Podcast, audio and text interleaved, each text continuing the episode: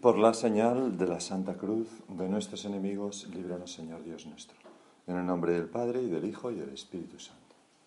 Señor mío y Dios mío, creo firmemente que estás aquí, que me ves, que me oyes.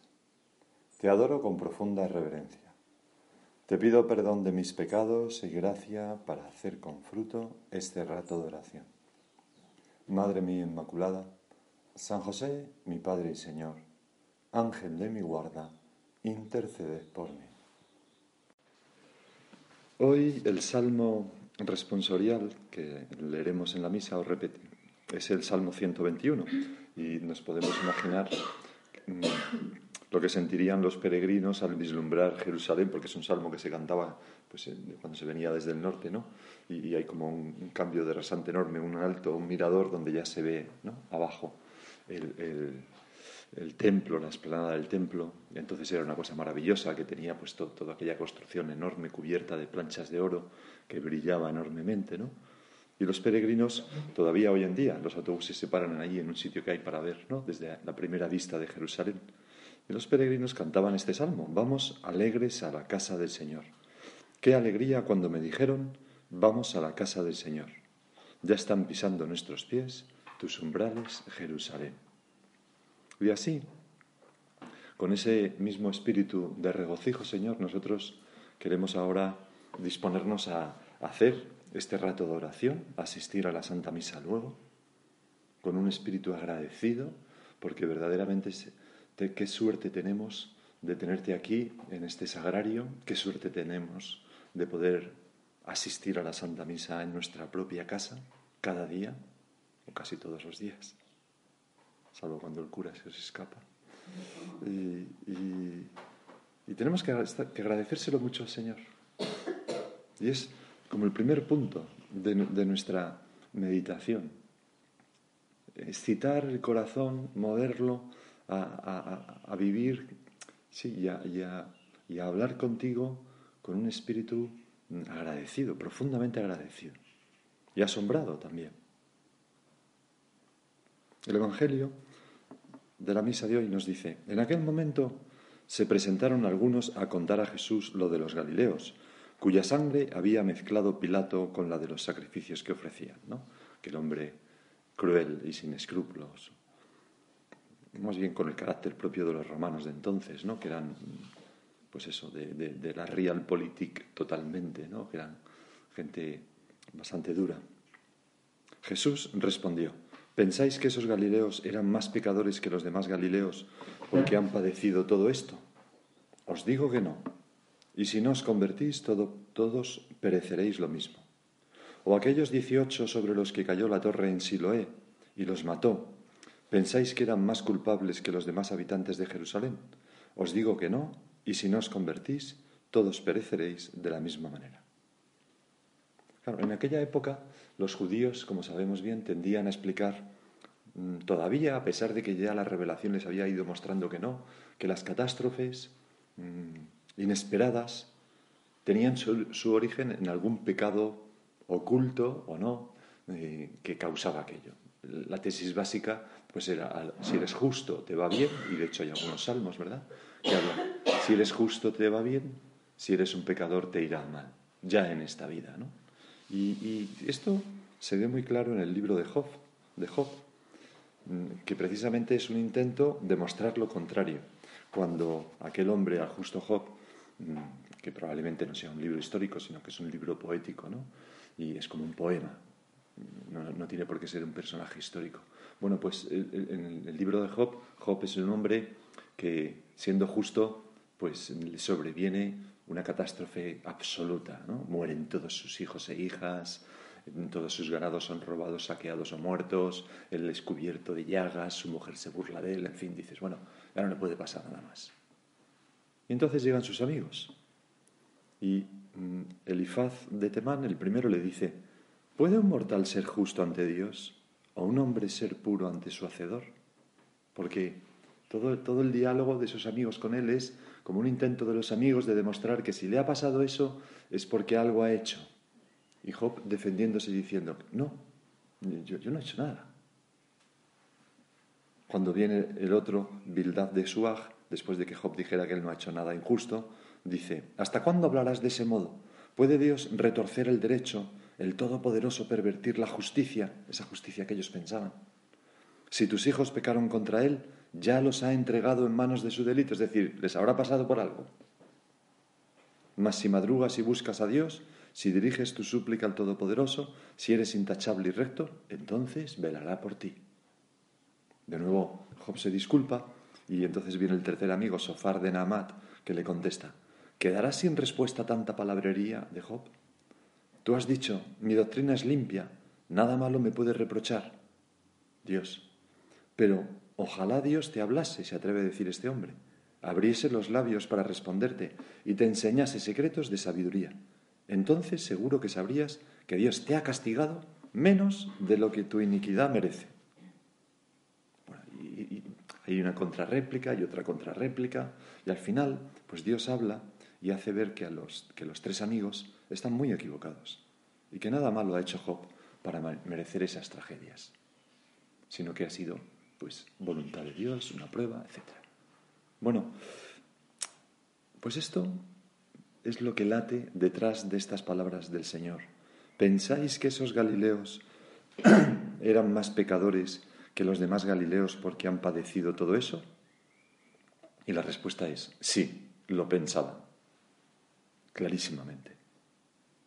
O aquellos dieciocho sobre los que cayó la torre en Siloé los mató, ¿pensáis que eran más culpables que los demás habitantes de Jerusalén?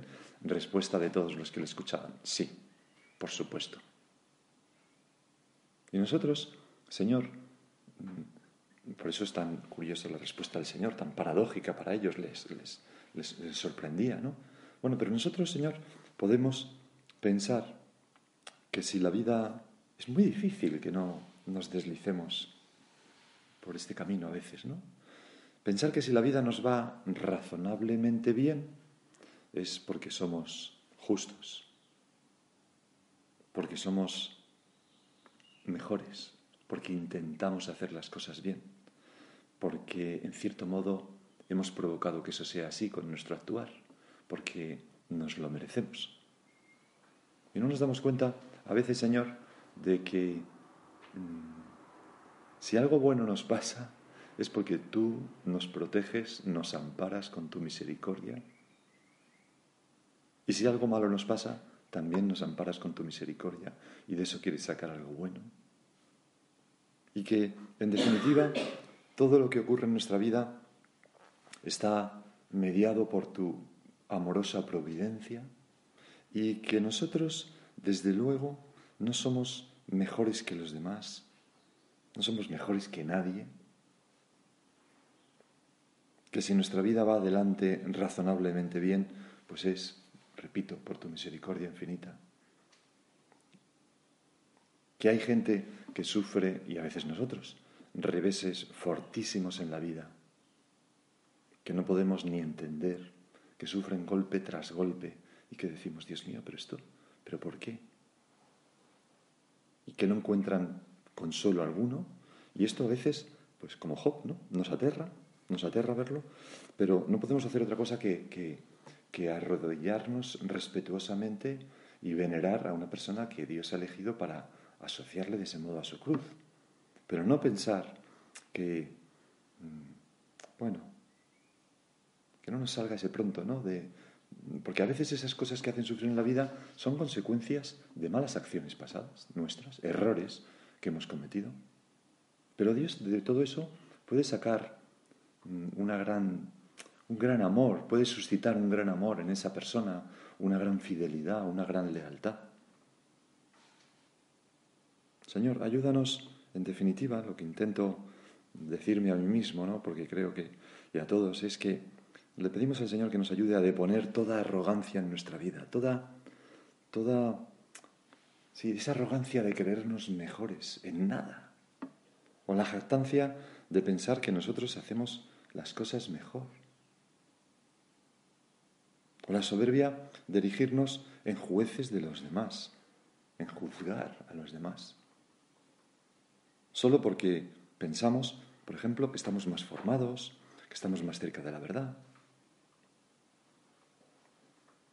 y que Puede que sea verdad, en algún caso, pero, pero es gracia de Dios. Por eso empezamos así la meditación. ¿no? Todo es gracia, ¿no? Esas son las últimas palabras de, del diario un cura rural de George Bernanos, ¿no? Todo es gracia.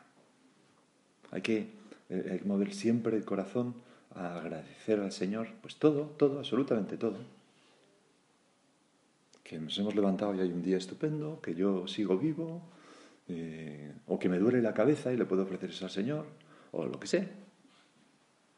Y por eso, en el Evangelio que estamos meditando, el Señor nos dice, si no os convertís, todos pereceréis lo mismo.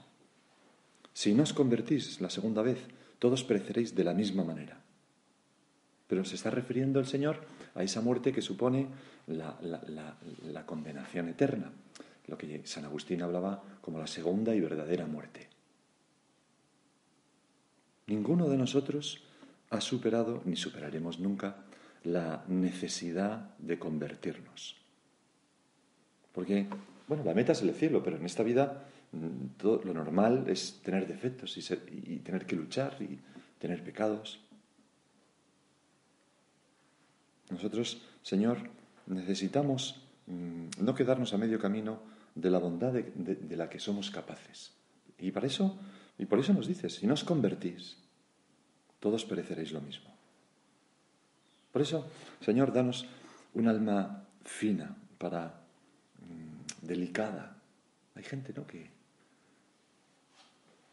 que tiene, que, que ves, ¿no? Que el Espíritu Santo está dentro, les está, ¿no? Pues hablaba con una persona, una chica, ¿no? Que decía que, que es que siempre nota que, que, Dios le pide más, que puede más, que, bueno, es una cosa sorprendente, ¿no? Porque dices, ¿y por qué piensas eso? Si eres razonablemente buena y haces... Pues, pero tiene eso. Nosotros, Señor, te pedimos ese alma fina para convertirnos cada día un poco, para escuchar y aprovechar tus llamadas constantes y apremiantes a una mayor santidad, para no conformarnos. Porque enseguida pensamos, bueno, yo no soy peor que las demás. Pues yo estoy en la media, más o menos, ¿no?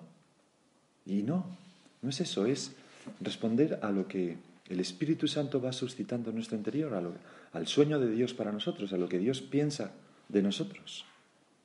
Y los santos han vivido siempre así, con esa piel fina, para convertirse con facilidad.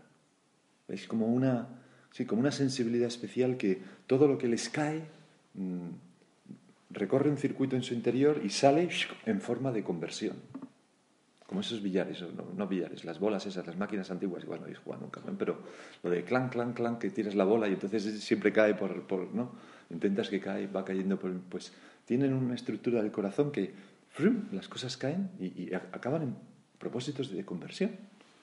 Por ejemplo, San José María, en una ocasión se lo oí contar a uno que le acompañaba, pues eh, vino un matrimonio a verle cuando vivía en Roma y aquel matrimonio mm, eh, estaba con nuestro padre y, continuamente le decían, Padre, muchas gracias por recibirnos. Y entonces, bueno, sí, sí, sí, tal cual, no sé qué. Muchas gracias por recibirnos. Muchas gracias. Lo dijeron como cien veces hasta el punto que prácticamente no había diálogo. Era muchas gracias por, por, por recibirnos, tal. Y entonces cuando se fue, lo contaban, creo que era don Javier, pero no estoy seguro, pero en fin, alguien lo contaba, si lo he oído yo, que, que nuestro padre salió como, como ensimismado, como herido en su interior, ¿no? Y entonces con los ojos casi como cerrados, recogido, pues se notaba que estaba rezando. Y entonces le dijo al que le acompañaba, hijo mío, ¿te has dado cuenta de cómo me agradecían a mí que soy un pobre hombre, un pecador el que les haya recibido? Y yo que no sé agradecer al Señor la visita que nos hace cada mañana en la misa, o que ha hecho esta mañana en la misa. Y, y aquello fue como un revulsivo para nuestro Padre. O en otra ocasión, lo conocemos porque está escrito esto, ¿verdad? Observó como aquellos obreros rudos en la España de, previa a la guerra, eh, que, a veces tenían como sentimientos encontrados en su corazón porque pues atacaban a los curas, a él mismo a veces le gritaban, le decían, pues aquellos obreros que, de los que él pensaba mal, ¿no? Pues por, esos ataques que le hacían como sacerdote alguna vez, aquella vez que le abrazó uno de blanco, etcétera, ¿no? Bueno, pues eh, mm, vio cómo tenían la delicadeza de llevar unos dulces a una niña enferma mm, de un aspecto grotesco, ¿no? Vamos a decirlo así.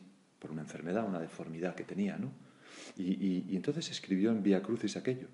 A veces nosotros no sabemos tener con Dios, no, no es textual, ¿no? Pero esas delicadezas que unos hombres rudos tienen con una pobre criatura. Porque de nuevo le, le, tocó el corazón. Y por eso, Señor, te pedimos ahora que nos des como un corazón joven, mozo, no acartonado, capaz de reaccionar, capaz de reconocer lo que hacemos mal o lo que podríamos hacer mejor, capaz de ilusionarse con, ese cambio de vida, con esa conversión que es pasar mm, no siempre de algo malo a algo bueno, sino generalmente de algo bueno a algo mejor, de avanzar. Aquello que nos decía, y todo por amor, claro, ¿no? Decía don Javier, el prelado del Opus Dei, entonces, en 1999, en, en el Beira, ¿no? Yo te pido, en nombre de Dios, que no te conformes en cómo eres o en cómo luchas, y que pienses en qué puedes cambiar. En nombre de Dios, ¿no? Don Javier lo veía clarísimo, ¿no? Que teníamos esa necesidad. Bueno, y unos años antes, don Álvaro, en 1985, también en una convivencia aquí en España, decía, hay que corresponder cada día con mayor generosidad, porque en todo lo bueno podemos siempre mejorar. El que se contenta con lo que hace, ese es una persona tibia. Y nosotros, Señor, no queremos caer en la tibieza, naturalmente. Por eso, si no os convertís, todos pereceréis lo mismo. Ese es nuestro primer punto de meditación con el Evangelio de hoy. Y el segundo, pues es la continuación.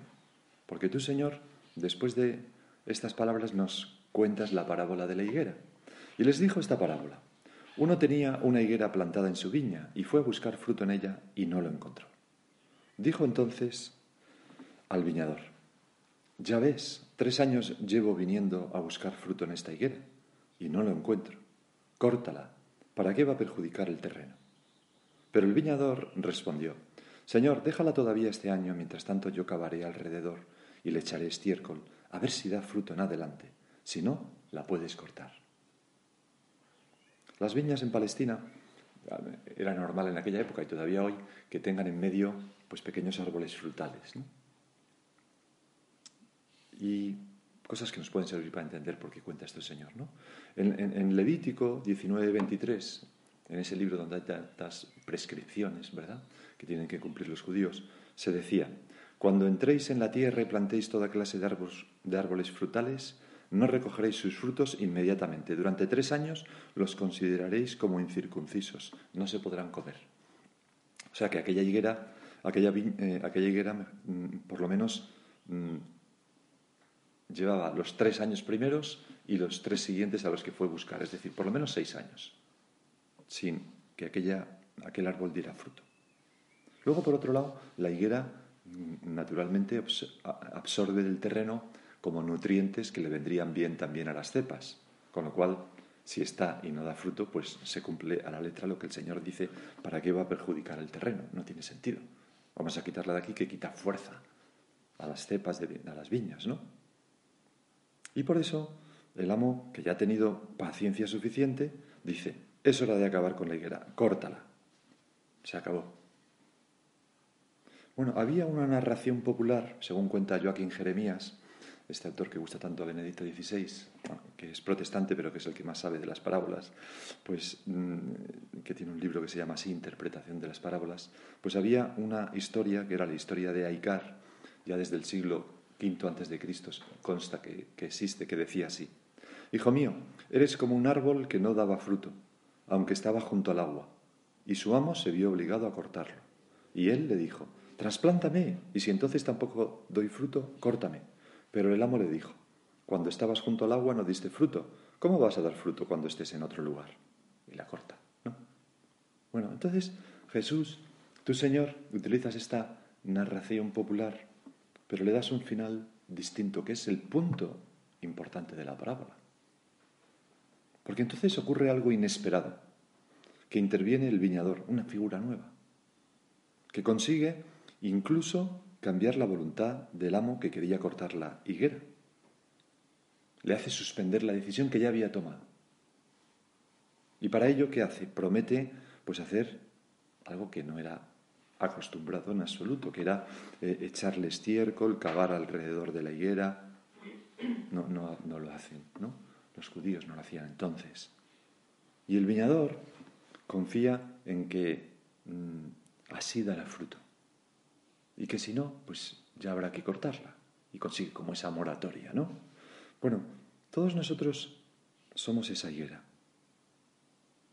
plantada en la viña del Señor, que es la iglesia. Y en nuestro caso, que somos de la obra, pues el Opus Dei, que es esa partecica de la iglesia. Hemos recibido muchísimo. El Señor ha hecho por nosotros, Dios ha hecho por nosotros de todo. Y sin embargo, cuando el amo viene a buscar frutos, a veces, Señor, pues no, no los encuentra. No damos los frutos de santidad que deberíamos dar, o los frutos de apostolado. Es decir, no damos esos frutos de caridad y de comprensión, de trabajo hecho con rectitud de intención y espíritu de servicio. O nos parece a nosotros que no los damos, porque vaya usted a saber que a veces los damos y no los vemos, y el Señor permite que no los veamos por lo que sea, ¿no? Pero porque siempre nuestra vida tiene fruto, naturalmente, ¿no?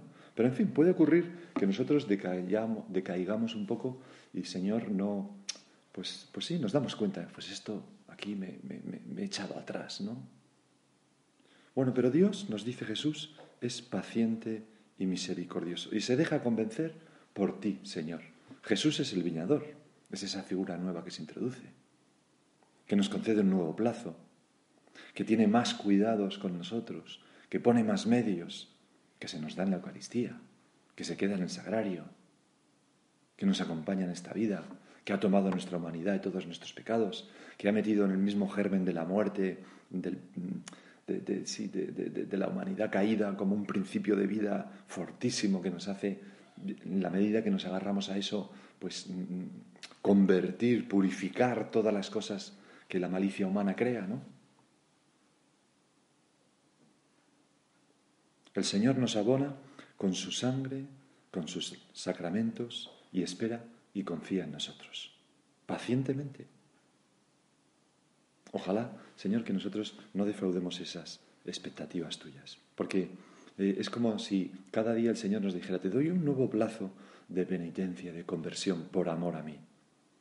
Vamos a pedirle, Señor, que, nos ayude a aprovechar este tiempo que nos confía para convertirnos también con, con esa penitencia, porque Dios nos ama infinitamente, es tan bueno con nosotros y nosotros tan flojos a veces, que es lógico que nos surja junto al agradecimiento ese deseo de, ay Señor, perdóname porque... ¿Cómo no hacer el propósito de amarle más y mejor, verdad? Hay una, una no sé si es persona consagrada, tal, no lo sé muy bien cómo, qué es exactamente una monja, pero Elizabeth de Jesús, sí, es de la, me parece que es una, mujer de la congregación de, de, Jacques Philippe, ¿no? pero no estoy seguro. Bueno, que tiene un libro muy curioso que se llama La pureza del corazón, donde dice algo, pues muy bonito, ¿no? Dice, es el conocimiento de Dios lo que hace nacer el sentido del pecado, y no la inversa, la bondad de Dios, ¿no? Tal es el comienzo del arrepentimiento, una visión de belleza y no de fealdad una conciencia de la gloria de Dios y no de la propia miseria, de la bondad de Dios conmigo, ¿no? Arrepentirse no es mirar hacia abajo, a nuestras imperfecciones, sino hacia lo alto, hacia el amor de Dios. No hacia atrás y llenarse de reproches, sino hacia adelante, con confianza. Es mirar no lo que no se ha logrado ser, sino lo que todavía se puede llegar a ser con la gracia de Cristo. El orden de los acontecimientos no es pues arrepentirse primero para acercarse después a Cristo. Por el contrario, solamente cuando la luz de Cristo entra en nuestra vida, comenzamos a comprender verdaderamente nuestro pecado. El arrepentimiento es pues una aflicción feliz, una pena impregnada de alegría. Una pena, ¿no? Pero ¿cómo es posible esto? No? Una pena impregnada de alegría. Pues es posible porque hay en el corazón como, como diversas capas ¿no? que van de más profundo, menos profundo, y a lo mejor por arriba tenemos esa pena de no haber sido fieles a Dios, pero en lo más profundo, más abajo, tenemos la conciencia de ser hijos de Dios, que Dios nos ama tanto y ha hecho tanto por nosotros, y la alegría de ser perdonados y que el Señor nos busca de nuevo. Y hay otra capa más profunda donde hay, o sea, no, no, hay capas, ¿no? En el fondo se trata de pasar de las tinieblas a la luz. En las lágrimas del que se arrepiente hay un anticipo de la felicidad del cielo. Por la esperanza, claro. Una experiencia del reino de los cielos que ya está actuando entre nosotros.